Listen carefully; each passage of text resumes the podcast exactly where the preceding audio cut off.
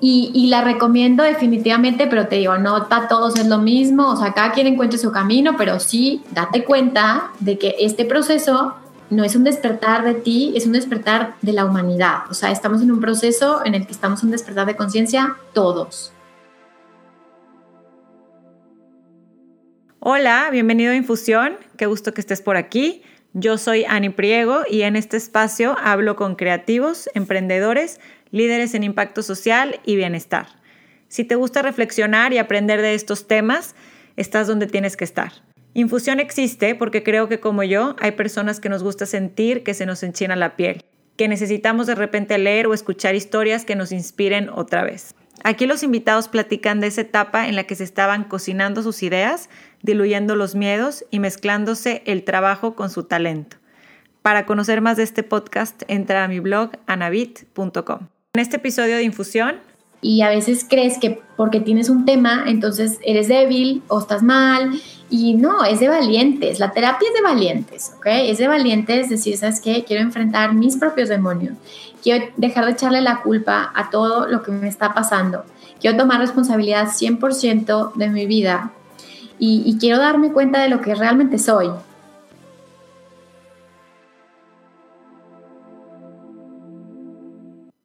Verónica Fuentes es terapeuta, sanadora, consteladora, medium y psíquica. Además es instructora de Teta Healing y consejera de biodescodificación. Sus estudios y práctica de terapia alternativa también incluyen terapia de ángeles, flores de Bach, biomagnetismo y Reiki. Desde los 16 años inició su camino espiritual y energético. Se ha certificado y estudiado con los grandes maestros a nivel internacional en estos temas y lleva 10 años ayudando a sanar a miles de personas en México y en el mundo. Vero creó la metodología de herramientas para sanar el alma y en 2019 publicó su libro Manual para sanar el alma. Si estos temas te ponen un poquito nervioso, ya estás dudando si escuchar o no, quédate, dale una oportunidad, estoy segura que te va a dejar algo. La invité por una razón en especial y ahí le platiqué la historia sin editar, aquí se los comparto. Si necesitas este, hacer algo, me dices. Ajá. Y a ti te tengo en cuadro cuando estés hablando para sacar algunos bytes, pero no voy a poner nada, o sea, toda la conversación, todo es audio realmente. pero algunas cositas. Perfecto. Oye, ¿y de, dónde me, contactaste? Cuéntame. Pues ahí te va. Ahí Y saqué un, tengo un, un blog que se llama anabit.com y escribí un post hace unos meses que se llamaba Males incurables, emociones curables.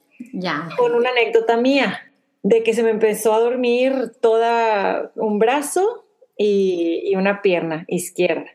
Se me empezaba a dormir. Yo, yo soy muy medio hipocondriaca. Yo decía, híjole, ya, algo aquí está súper, súper, súper mal.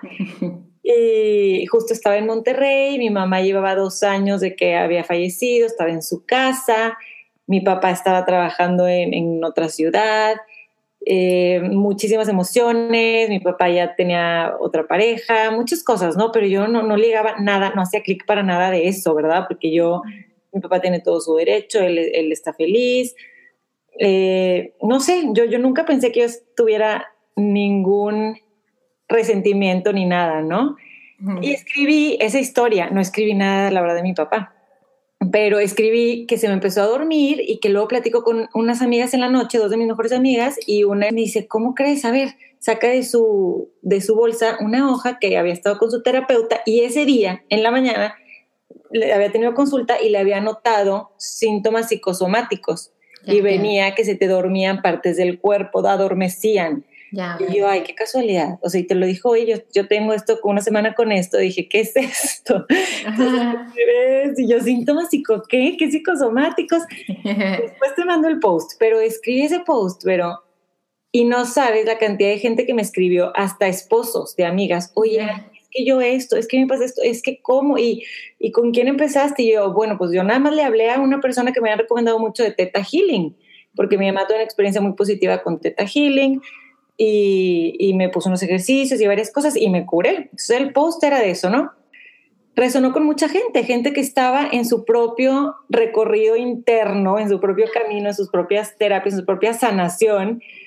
Y por ahí en pláticas, dos personas me recomendaron contigo pero una fue así de que tienes que entrevistar, tienes que ah. platicar para tu podcast con Vero Fuentes. Y yo, Vero, la hermana de, de, Alex, hermana de Chay, no sé qué. Me dijo, sí, no, es que tienes que platicar con ella. Y yo, sí, sí sé que tiene un libro, es muy amiga de María José César. Le dije, sí, sí, este, me late, me late, porque aparte quise de alguna manera darle seguimiento también a ese post.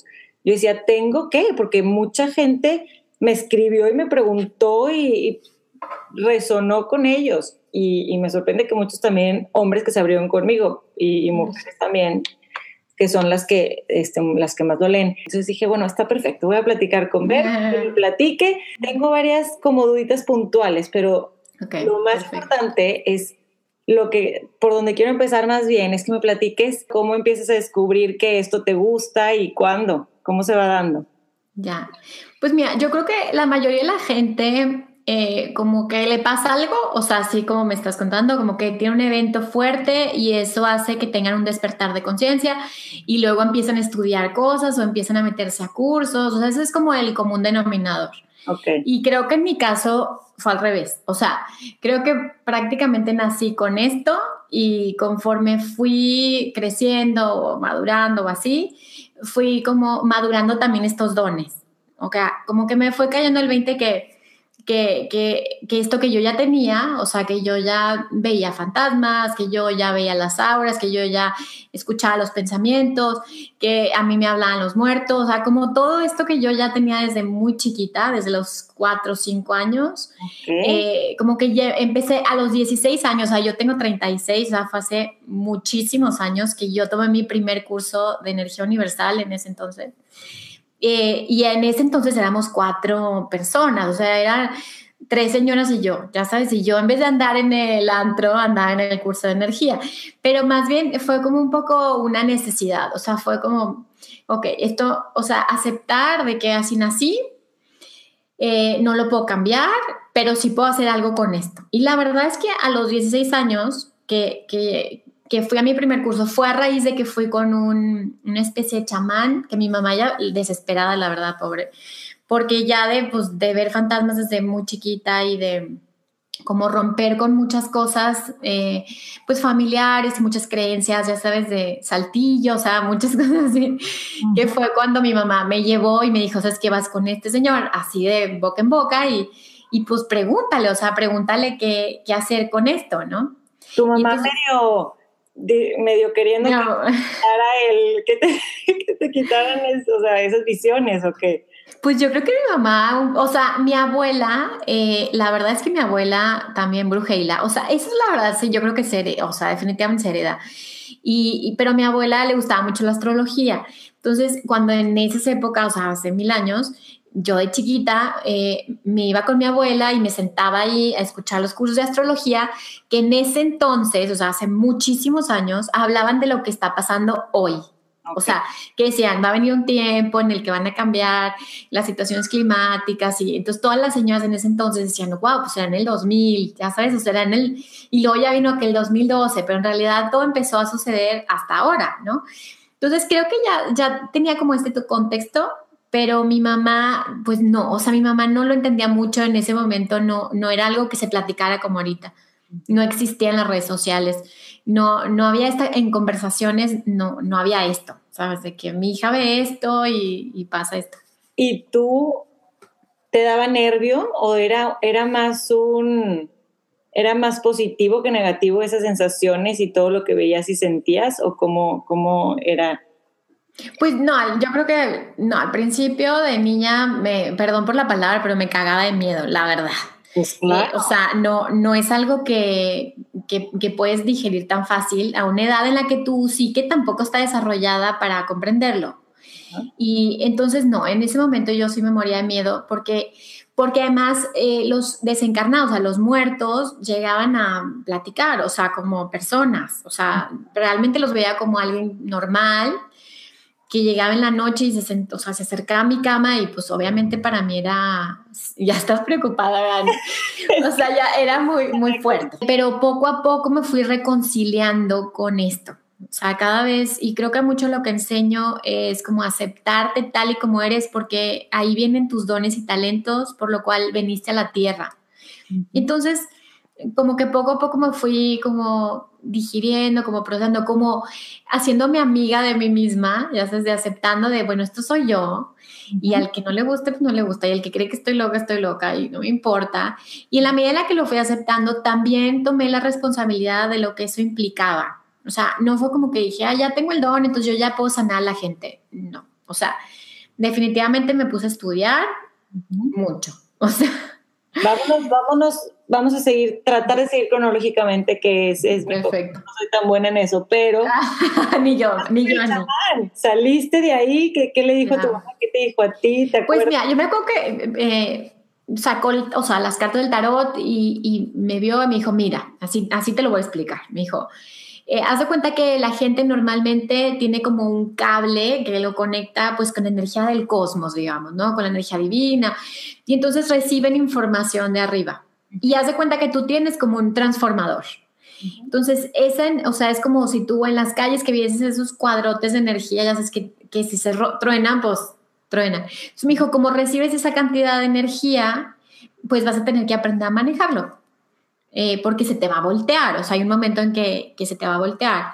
Entonces, eh, y ahí fue cuando él me dijo, eh, toma el, el curso de energía universal, pero en ese momento, Ani, era muy chistoso, porque no era como que te abrían los chakras así como ahorita, era como que le tenían que hablar al maestro, chun, chun, chun, que vivía en China, y el maestro tenía que autorizar para que a ti te abrían los chakras. Ok, ok. o sea, era como totalmente diferente.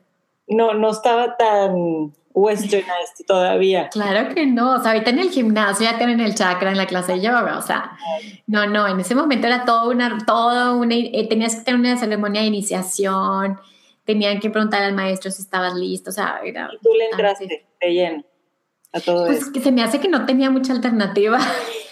Era eso o chutarte, no ir a los hospitales, no ir a los sepelios, porque pues todos los muertos me iban a acabar hablando. O sea, claro que tiene su lado bonito. Es dual, todo es dual. En este planeta todo es dual. Entonces, claro que tiene su parte en la que le tienes que agarrar la ondita, en la que tienes que tomar tu poder sobre todo y, obviamente vas a decidir con quién sí, con quién no, cuándo sí, cuándo no, ya sabes, vas a ir aprendiendo esto, pero también tiene su super lado lindo.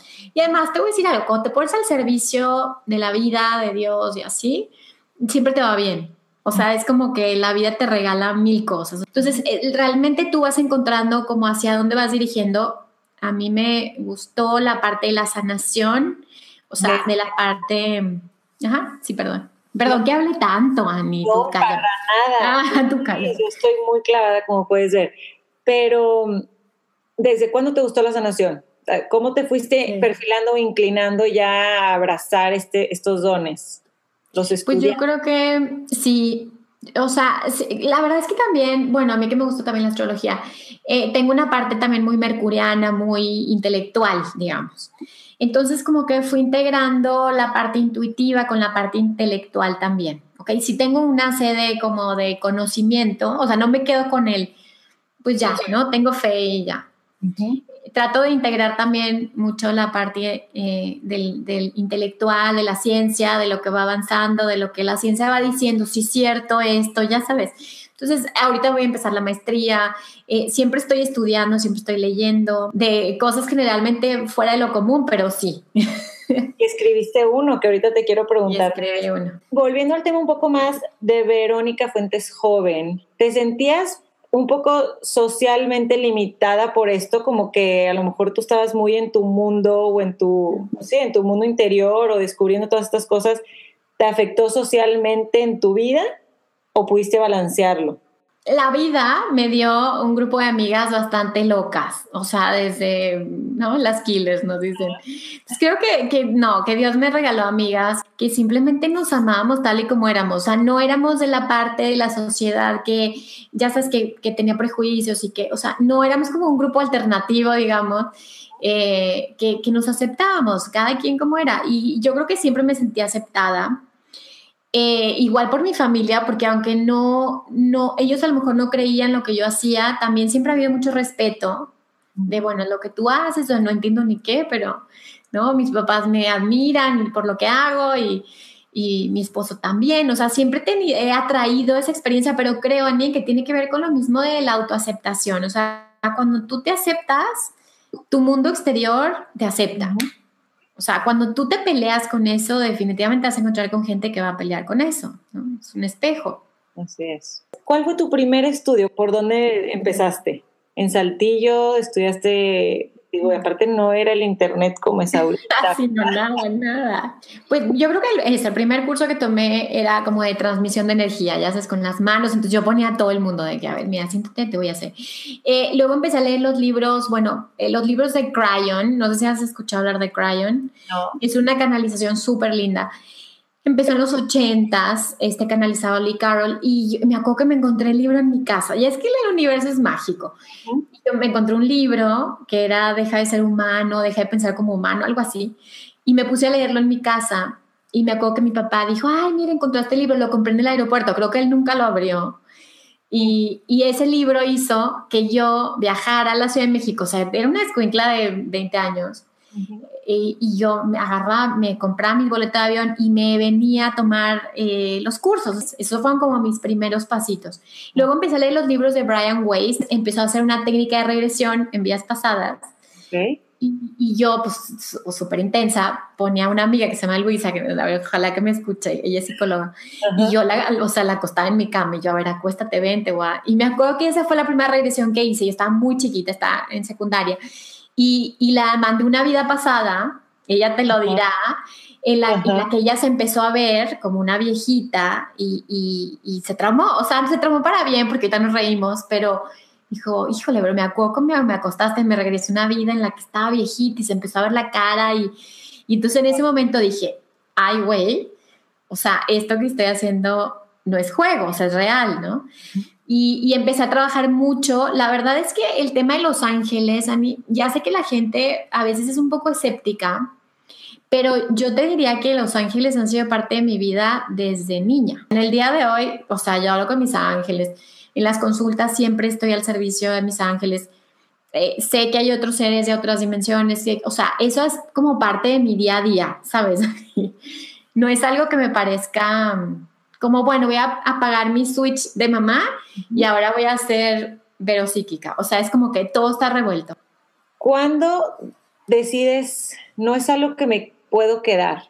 Ya. No es algo que, que, se quede en mí y en mi familia y en mis estudios y en mis lecturas y en mi aprendizaje, sino lo tengo que compartir y poner al servicio de los demás. Mira, eh, alguna vez escuché esta frase que dice, uno no forja el destino, el destino lo forja uno. Y siento que el destino me fue empujando a, a ponerlo al servicio. Cuando yo llegué a México, eh, a la Ciudad de México, uh, fue en el 2006, y ahí conocí un maestro que fue de mis primeros, como de manera ya más formal, eh, que se llama Bob Worthington, que es de Estados Unidos, y él enseña una técnica que se llama EFT, técnica de liberación emocional. Ok. Tapping, ¿Ok? Y yo me acuerdo que yo fui a ese curso y dije, ay, qué padre, pero la verdad es que fue para mi sanación también, o sea, los terapeutas, a mí siempre venimos como con, ya sabes, un pasito más adelante del paciente, pero no creas que el super paso, o sea, es como un pasito y entonces puedes acompañar a otros, pero pero no, no creas que estás de que por encima de nadie. Entonces fue por un proceso personal.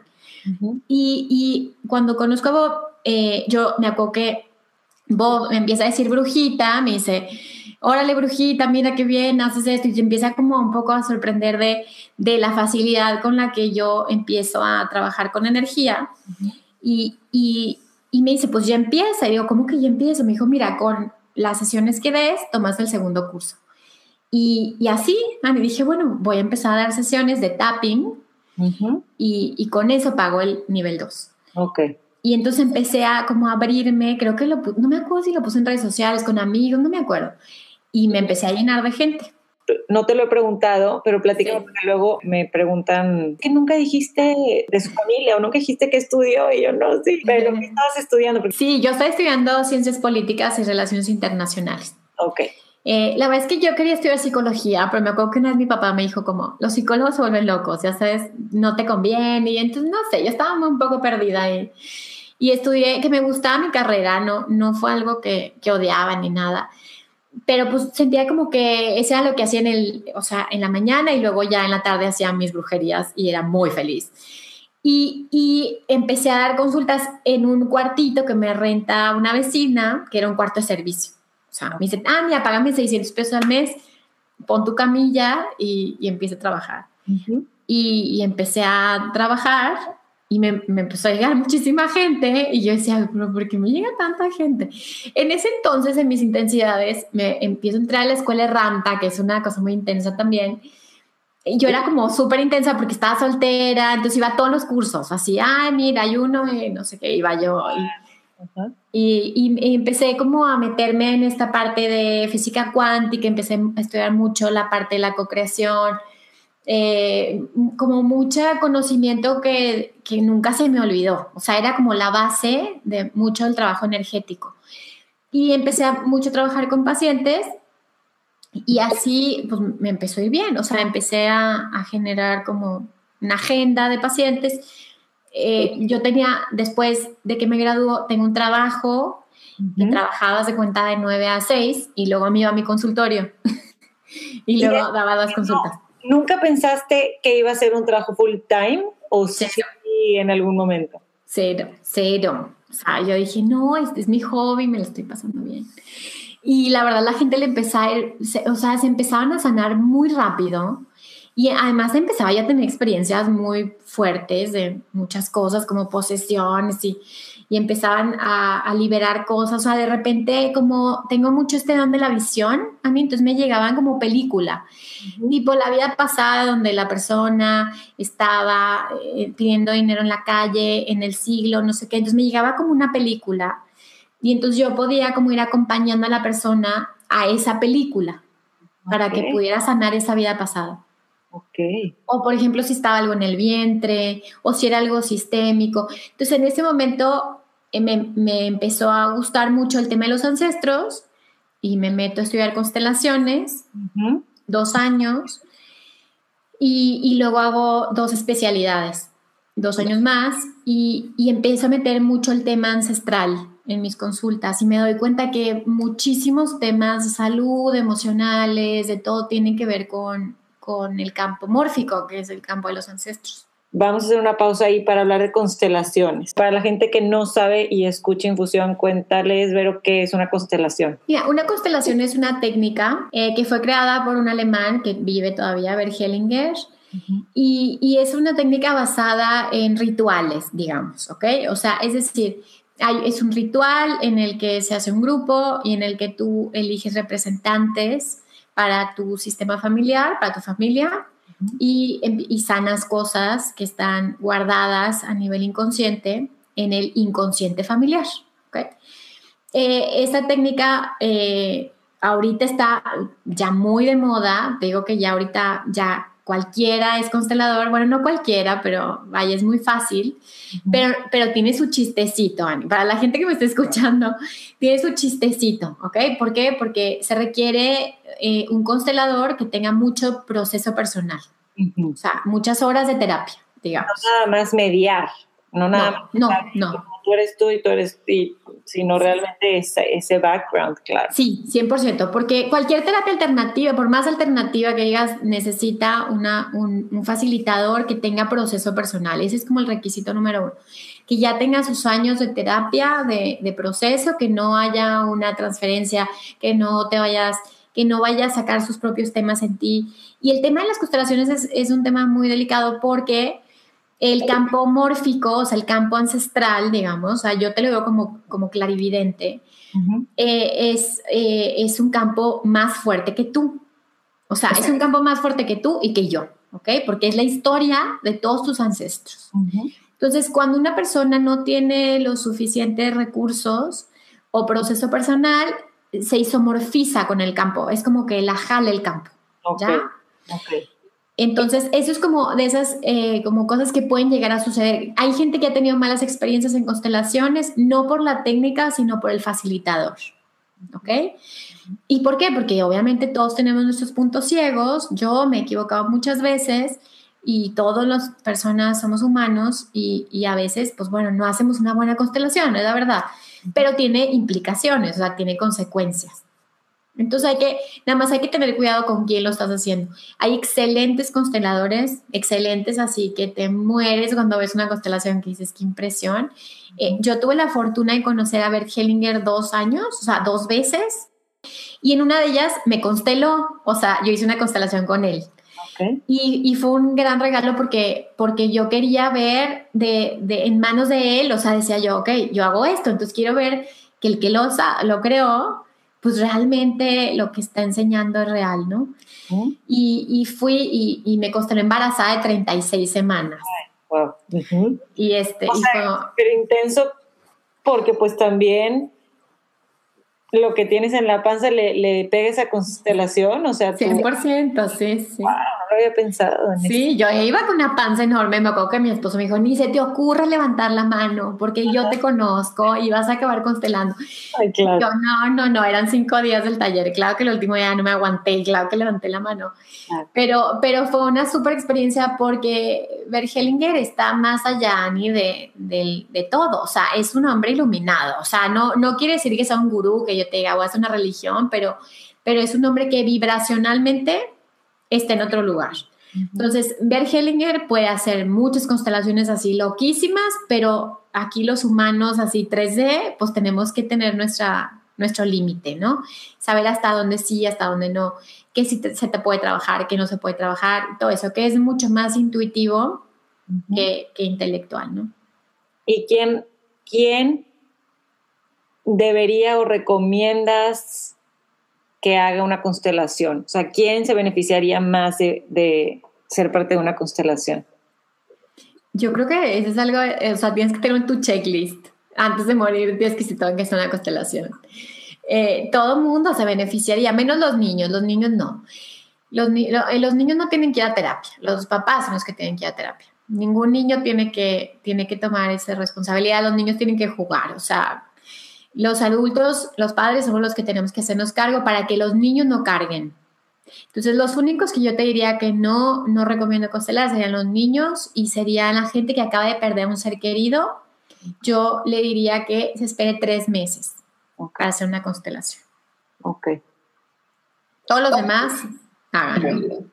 Hablando de, del duelo, ¿tiene que ser necesariamente eso, perder a alguien que ya no vas a volver a ver? ¿Ese sufrimiento y ese dolor es el duelo o hay otras experiencias que entran dentro de un duelo? Mira, eh, sí, obviamente cualquier eh, pérdida eh, implica un duelo, ¿ok? O sea, real o simbólica. Ok. ¿ya? O sea, puede ser que alguien, por ejemplo, un bebé nace y y su mamá biológica, ya sabes, o sea, no se muere, pero su mamá biológica lo ven adopción, pues es un duelo, ¿no? O, o, por ejemplo, alguien que tiene que salir de su país natal, o sea, por ejemplo, un judío que tiene que huir porque hay guerra y hay hambre, es un duelo. Es un duelo que además puede afectar hasta siete generaciones. Ay, no, ni me digas. Yo, de hecho, me dijeron hace poco eso. Mis, mis hijos son 25% judíos. Ya, ya se está investigando que en el ADN ya está la información de los traumas vividos por los ancestros y además está en el campo. Entonces, generalmente, si no se mira esos eventos, se repiten, ¿ok? O sea, viven como si fueran propios. Ahora, hay un, hay un terapeuta eh, que ahorita está estudiando mucho el tema de duelo, o sea, que está como como enfocado mucho en el tema de duelos, se llama Salomón Selam. Él es francés, él es judío, por, digo por lo que me platicas de tus hijos. Eh, y él está, eh, él eh, encontró un fenómeno que se llama el síndrome del yaciente, que significa que una persona puede cargar con varios muertos de su clan en vida y puede vivir como un muerto, o sea, es decir, sin disfrutar la vida, enfermo, con poca energía. Y entonces cuando empiezas a estudiar el árbol genealógico te das cuenta de todos los duelos que han estado congelados en el clan. Entonces, de los duelos hay, hay como mucho, o sea, es un término muy amplio, muy, muy amplio, pero lo que te puedo decir es que nadie nos enseña a hacer duelos, ¿ok? O sea, desde chicos, eh, nadie nos dice, ah, ¿sabes qué? Estamos en un duelo, entonces está bien que estés triste, está bien que estés enojado, está bien todo lo que te esté pasando, ¿no? Entonces, esta falta de conocimiento de lo que es el duelo, lo que hace es que no lo vivas. Entonces es un proceso que se queda pendiente, como te digo, se queda congelado y, y si no es vivido, pues obviamente te enfermas, o sea, el cuerpo empieza a somatizar ese tipo de, de experiencias o pasa a las siguientes generaciones. Ok. ¿Y cómo, cómo podemos vivir correctamente un duelo? Eh, si quieres llorar, lloras o se te mueve a ir a lo más, este, lo más sencillo. Realmente hacerle caso a tus sentimientos y, y enfrentarlos. O, por el otro lado, ¿qué pasa con esos sentimientos que no sabes que, que no sabes ni cómo, ni cómo enfrentar o que no les puedes poner una etiqueta, cómo, cómo, cómo deberíamos de vivir un duelo para que no se congele. Eso. Mira, eh, depende. Hay duelos que son más sencillos que otros. O sea, hay, hay duelos que son demasiado grandes. Por ejemplo, una mamá que pierde a su bebé cuando acaba de nacer, ¿no? Y entonces es un duelo demasiado fuerte. ¿Por qué? Porque eh, tu psique, o sea, tu mente no puede comprender como un, ser que ni siquiera ha vivido, pues se acaba de morir. O peor aún, un aborto ni siquiera viste al bebé. Entonces no, lo puedes procesar tampoco tan sencillo.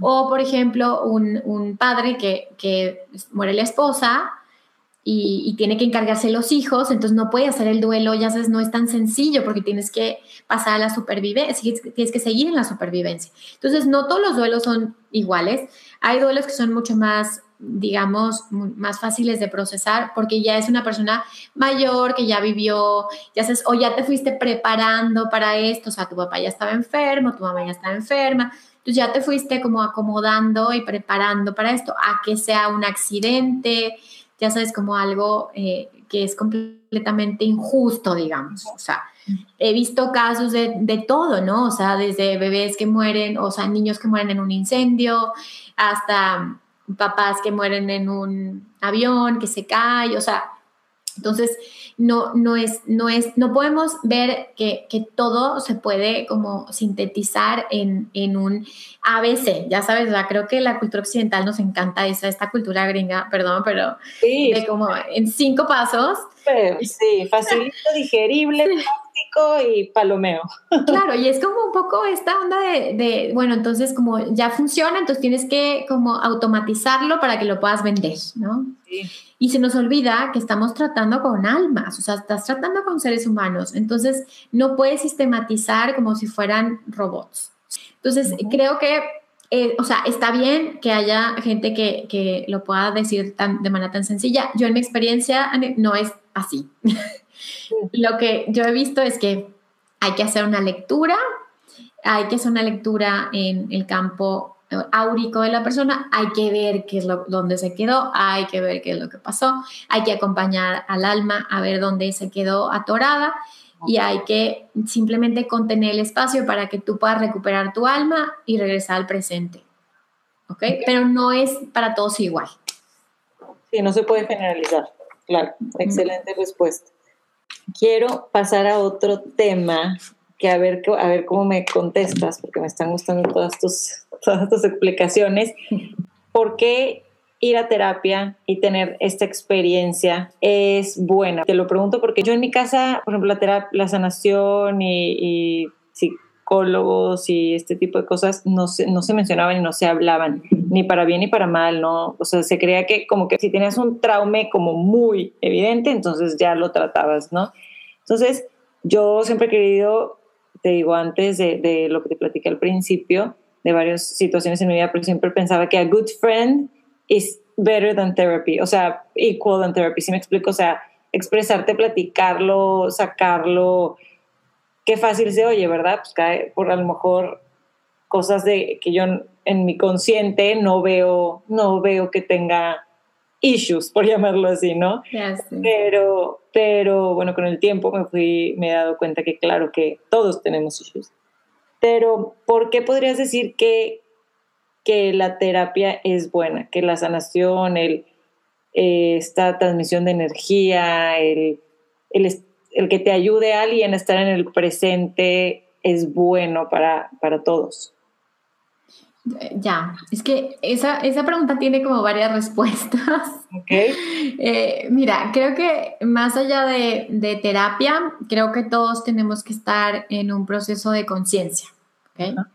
Hay quien no puede pagar una terapia, o sea, por, por, porque a lo mejor son más caras, eh, o a lo mejor no tiene en donde vive eh, eh, gente que, o sea, buen terapeuta, ¿sabes? Porque también me he dado cuenta que no hay tanta oferta, o sea, no es como que, ay, mira, hay muchísimos terapeutas alternativos o, o, que pueden combinar ambas pues no hay tantos, la verdad. Está como esta parte old school, que es como cuadrada, como que la, terapia conductual, la clásica, no sé qué, o te vas con el brujo a que te saque el chamuco. Entonces, creo que esta es una tendencia que apenas está dando, como esta holística, o sea, esta parte holística, esta parte de ver al ser humano como, como alguien, un, ser complejo.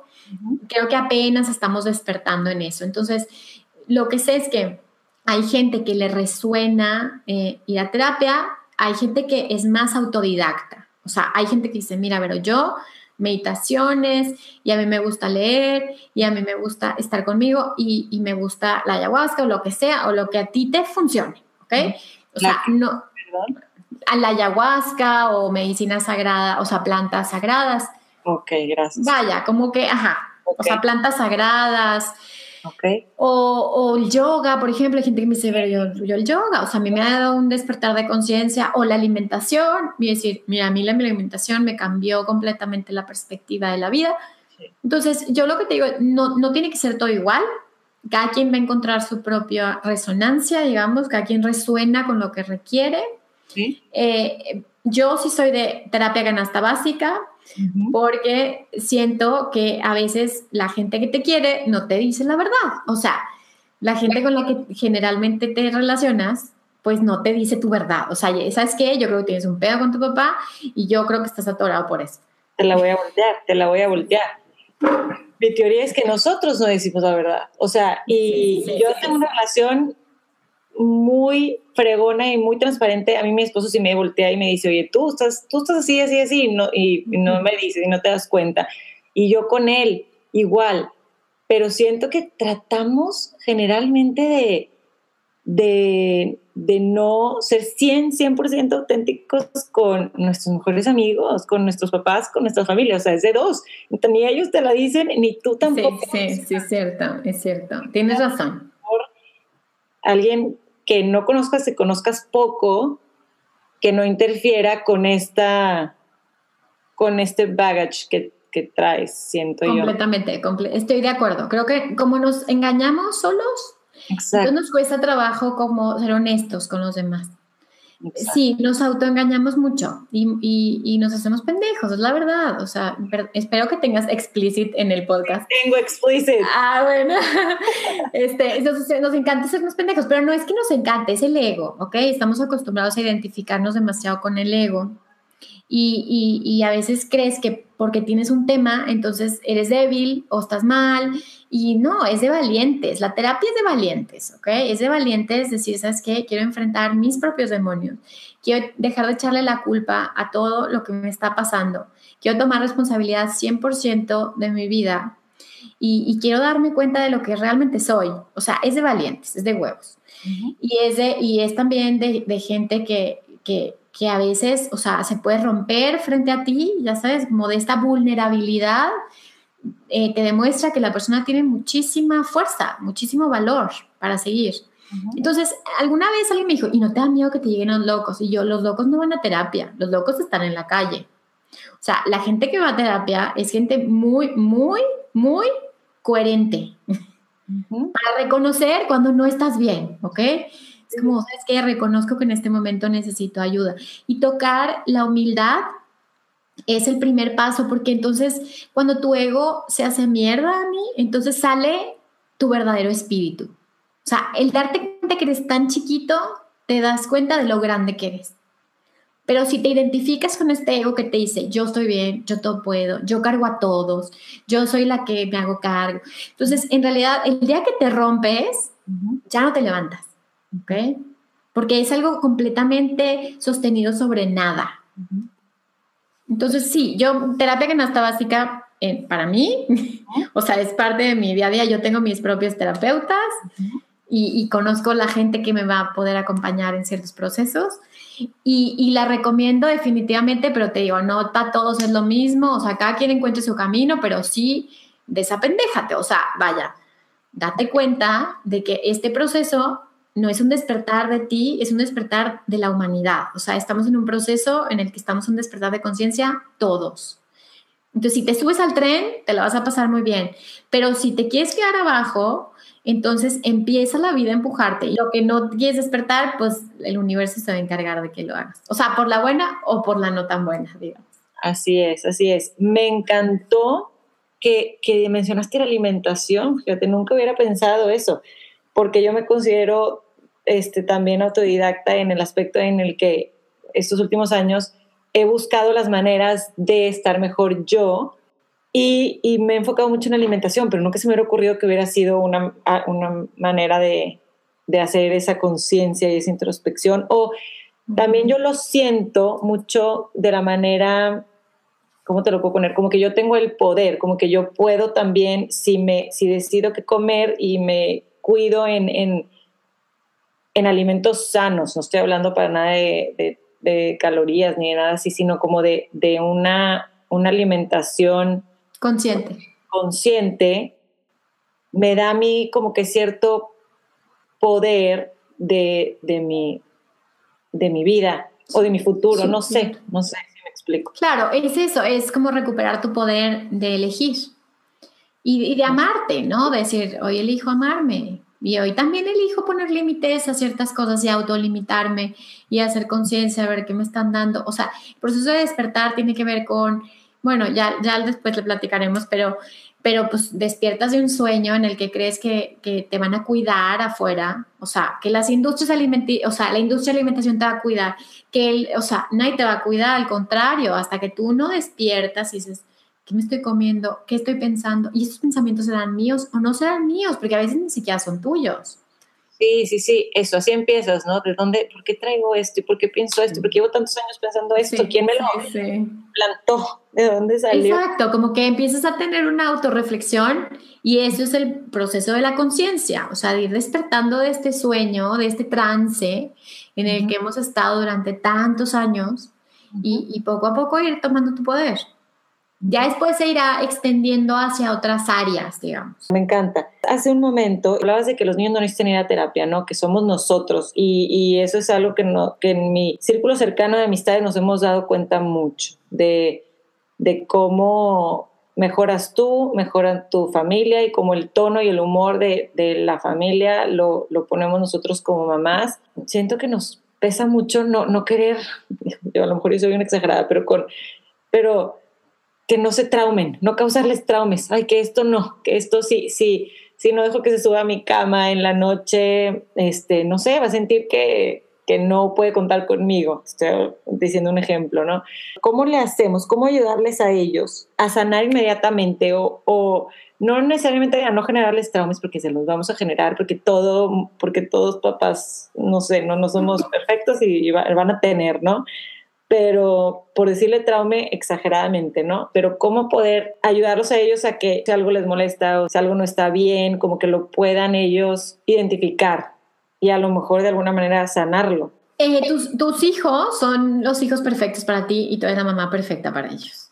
Claro, gracias, gracias, necesitaba que me gracias, O sea, empezando por ahí, ellos te eligieron, o sea, es más, justo creo que le dije, oye, Matías, mi, el de tres, le dije, ay, Matías, gracias por escogerme como tu mamá. Estoy bien contenta que, que me tengas esta confianza y que, y que tu alma me haya elegido para lo que vienes a hacer. Sí, sí, sí. Entonces, ellos te eligen y tú los eliges y ellos saben que tú les vas a enseñar exactamente lo que necesitan. Y también ellos, o sea, están conscientes eh, de, o sea, vaya, ellos vienen despiertos, o sea, nosotros somos los que los vamos durmiendo, ¿ok? O sea, un niño está despierto porque un niño tiene esta intuición súper virgen, o sea, dice, no me gusta, mamá, es que esa persona no me gusta, no ven, mira, abrázala, o sea, o mamá, es que no quiero comer carne, ¿no? Entonces, el tema es que ellos ya tienen mucha información, eh, eh, ya está, son seres, los, que los niños que están viviendo ahorita son seres de una mayor evolución, tienen mayor cantidad de luz, Eh, ya después platicaremos de estos temas de... Razón, qué, bueno que, tienen una razón, porque si pues todos comentamos, ¿no? es que vienen estos niños, vienen... Vienen súper revolucionarios. Sí, sí, ellos ya vienen muy despiertos de muchas cosas, no están tan contaminados, eh, pero definitivamente también eh, te vienen a enseñar muchas cosas a ti. O sea, te vienen a enseñar muchísimas cosas, que si tú te abres a esta posibilidad de aprender de ellos más que de tú enseñarles a ellos, entonces creo que, que, que tú sacas de la maternidad mucho más, ¿ok? Como que dices, claro, yo estoy aprendiendo a ser más paciente, estoy aprendiendo a estar más conmigo, estoy aprendiendo los límites, porque yo no aprendí los límites o porque en mi familia hace falta límites, ¿ya? Estoy aprendiendo a tener límites claros, fuertes, pero amorosos al mismo tiempo. Estoy aprendiendo eh, lo, que, lo que los temas que en tu campo mórfico se hayan quedado pendientes, los estás aprendiendo con tus hijos. ¿Ya? Ya. Ahora, el cómo vas a enseñarlos, habiendo tantas ahorita, tantas formas de crianza, tantas formas, pues simplemente con lo que resuena en tu corazón, amigo. O sea, lo que tú sientas, digo, es que. A mí me resuena, aunque me digan, no, ¿cómo? Que tu hijo se va a hacer súper hippie, ya sabes, y que cómo va a aprender así, pero yo siento, intuyo que este hijo necesita esto y que necesito, el otro necesita otra cosa, porque son seres distintos. Eh, Alejandro Jorowski dice en, su, en uno de sus libros que él a sus hijos él dice, cuando yo tuve a mis primeros hijos, como que tenía otro estado de conciencia. Entonces él dice que él los golpeaba y como era en la época de antes, era un señor ya grande. Y luego los hijos que vinieron, pues él fue desarrollando mucho más otras cosas, o sea, fue avanzando y se dio cuenta que era absurdo pegarles y que era absurdo eh, gritarles y todo esto. Entonces, a, a, los que vinieron después, pues obviamente les tocó un mejor padre, ¿no? Un padre más evolucionado. Pero él dice que desde muy chiquitos él les dejaba elegir qué ponerse, elegir eh, cómo vestirse. Entonces, porque decía, yo no quiero que sean modelos de nada, yo quiero que cada uno encuentre su propia individualidad. Entonces, regresando a la pregunta que me haces, Ani, creo que tienes que enseñarlos a escucharse, o sea, conectarse ellos con ellos mismos, aunque no sepan definir lo que les está pasando. Entonces, tú nada más les dices, ah, entonces lo que estás sintiendo es miedo. Ah, entonces lo que estás sintiendo es enojo y decirle, yo también a veces me siento así. Sí. A veces yo me siento enojada. O en este momento de mi vida, mijito, yo también estoy enojada. Vamos a enojarnos juntos. o sea, vamos a llorar juntos. Entonces les das como este permiso de conectar con sus emociones y con lo que les esté pasando en ese momento, pero conteniendo el espacio, lo mismo. Como está bien que te pongas así, pero aquí no, ya sabes. Vamos a un espacio donde estés seguro, donde puedas hacerlo en un lugar donde no te hagas daño, en donde, ya sabes, en donde yo también no me sienta como eh, rebasada en esta situación, etcétera. El mejor regalo que le puedes dar a tus hijos es unos padres que están en continuo trabajo personal, que están todo el tiempo eh, como siendo la mejor versión de ellos mismos, ¿no? Como, y, sabiendo también que a veces te vas a equivocar y que está bien y te vas a ser compasivo contigo. también por eso. Claro, y les das el permiso a ellos de también equivocarse. Está bien equivocarse, está bien, es parte de la vida. ¿Qué pasa cuando uno de los dos padres busca ese trabajo personal y él o la otra no? Es súper común, eso, es súper común. ¿Qué pasa ahí? ¿Cómo, ¿Cómo llegas a un balance o, o, no se llega? Yo estoy casada con un ingeniero, ¿ok? O sea, no creo que estoy casada con un chamán, o sea, ni con un maestro de yoga. okay. y, y eso es perfecto porque es mi equilibrio. O sea, es perfecto porque mis hijos tienen un equilibrio también. O sea, si no, imagínate, o sea, para mis hijos sería, todo esto sería su, su única realidad. Y, esta no es la realidad, es mi percepción de la realidad, pero, pero él tiene su propia percepción y eso vuelve un equilibrio y un balance. Entonces, creo que la clave es no querer cambiar a nadie, o sea, es simplemente meterte en ti mismo y, y ya, o sea, dejar que los demás hagan su propio camino, hagan su propio proceso. Entiendo que al final, pues bueno, se vuelve un equipo y pues tienes hijos, entonces eh, buscas llegar a, algo, ¿no? Como un equipo, o sea, decir, bueno, hay que... Entonces, yo creo que eso radica, lo que dices, como este proceso de madurez, de aceptar que las personas no son como tú quieres que sean, son como son. Y, y, y eso te libera muchísimo, ¿no? Eh, digo, yo la verdad me he dado cuenta que hay gente que, que no quiere despertar, está bien. También hay gente que, que, ha tenido un profundo despertar en los últimos meses o en los últimos años. Y, y, y, también me doy cuenta que hay gente que ya viene despierta. O sea, hay niños que ya vienen despiertos. O sea, que les enseñas y te empiezan a... Hay niños que te dicen que se acuerdan cuando te eligieron en el cielo. O sea, hay niños que tienen recuerdos de, de cosas que dices, ¿de dónde se acuerda este niño de todo? Porque ya vienen ya completamente despiertos. Ahora, el tema es que, que lo importante es que, que, tú estés al servicio, o sea, así como lo estás haciendo tú, Ani, en tu podcast, o sea, tú estás al servicio del que quiere escuchar. O sea, el que quiere escuchar, aquí estoy, ¿no? Pero tú te presentas al mundo, que es un poco lo que, lo que estoy haciendo, como yo aquí estoy, y, y, y, yo aquí, o sea, ahora sí, creador, encárgate tú. O sea, pon a la gente que tenga que escuchar, pon a la gente que esté lista para sanarse, ¿ok? Porque no es como que yo sano a la gente, es que viene la gente que está lista. ¿Qué piensas tú por último de este, este tema que está muy de moda y qué bueno que esté muy de moda? En, la palabra está de moda, el tema no, de manifestar. De súper buena pregunta, Ani, porque es, o sea, aparte chistoso porque yo creo que ya estamos resonando en eso, porque justo he estado reflexionando mucho, mucho acerca de ese tema. Mucho. Eh, te voy a decir por qué. Porque volviendo como a esto, o sea, yo no soy de la teoría del positivismo. Okay. De hecho, eh, digo, te digo que yo también voy a lanzar mi podcast. ¡Qué padre! ¿Cómo se llama? Se llama 1111. 1111. Muy bien. Y, y, lo que digo en mi podcast es que no es un podcast positivo. O sea, no, no, no soy una, no soy una como ni maestra, ni gurú, ni nada positivo. O sea, cero. Self-help. No, cero. O sea, es, en realidad no creo en, en, en, lo positivo. Digo, sí creo en la, en la manifestación, definitivamente, porque somos seres divinos pues obviamente tienes la energía divina de, manifestar. Obviamente, esto es tu naturaleza manifestar. Ahora, hay una, como creo que hay esta mala interpretación de lo que es manifestar, ¿ya? Porque tú crees que tú, desde tu humano, o sea, yo Vero, ¿no? O sea, Vero Fuentes, así como ahorita me dijiste Vero Fuentes y entonces estudiaste esto, esto, esto. Y entonces mi ego está, ah, sí, yo soy Vero Fuentes.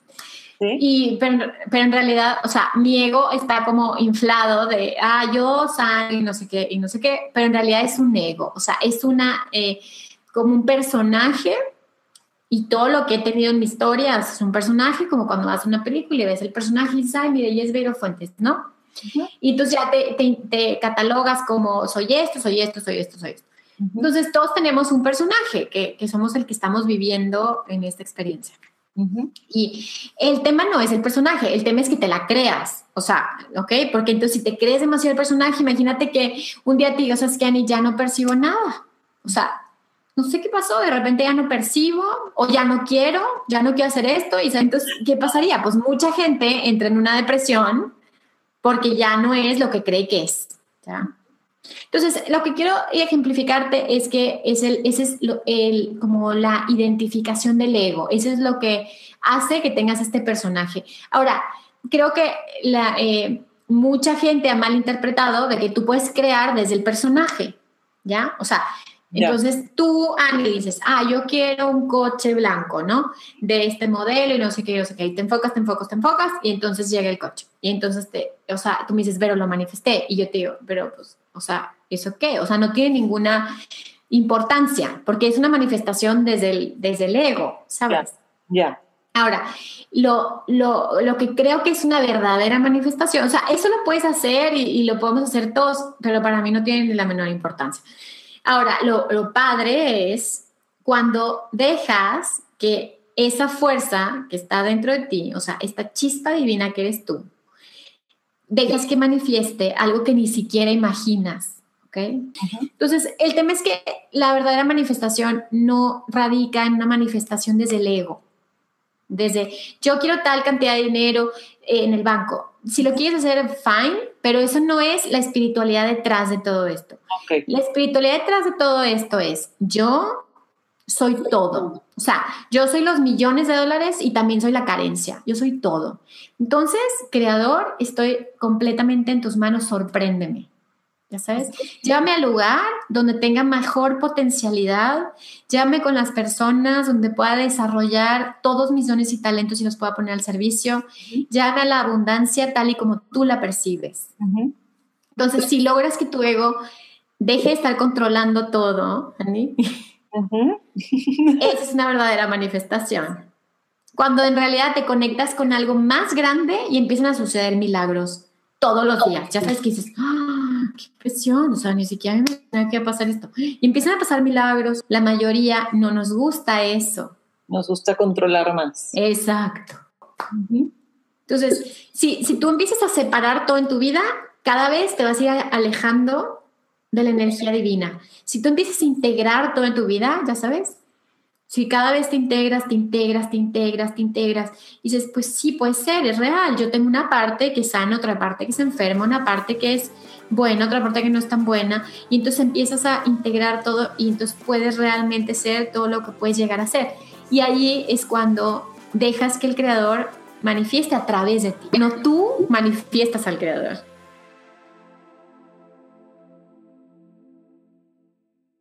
Muy buena conversación con Vero. Espero te haya gustado, te haya servido.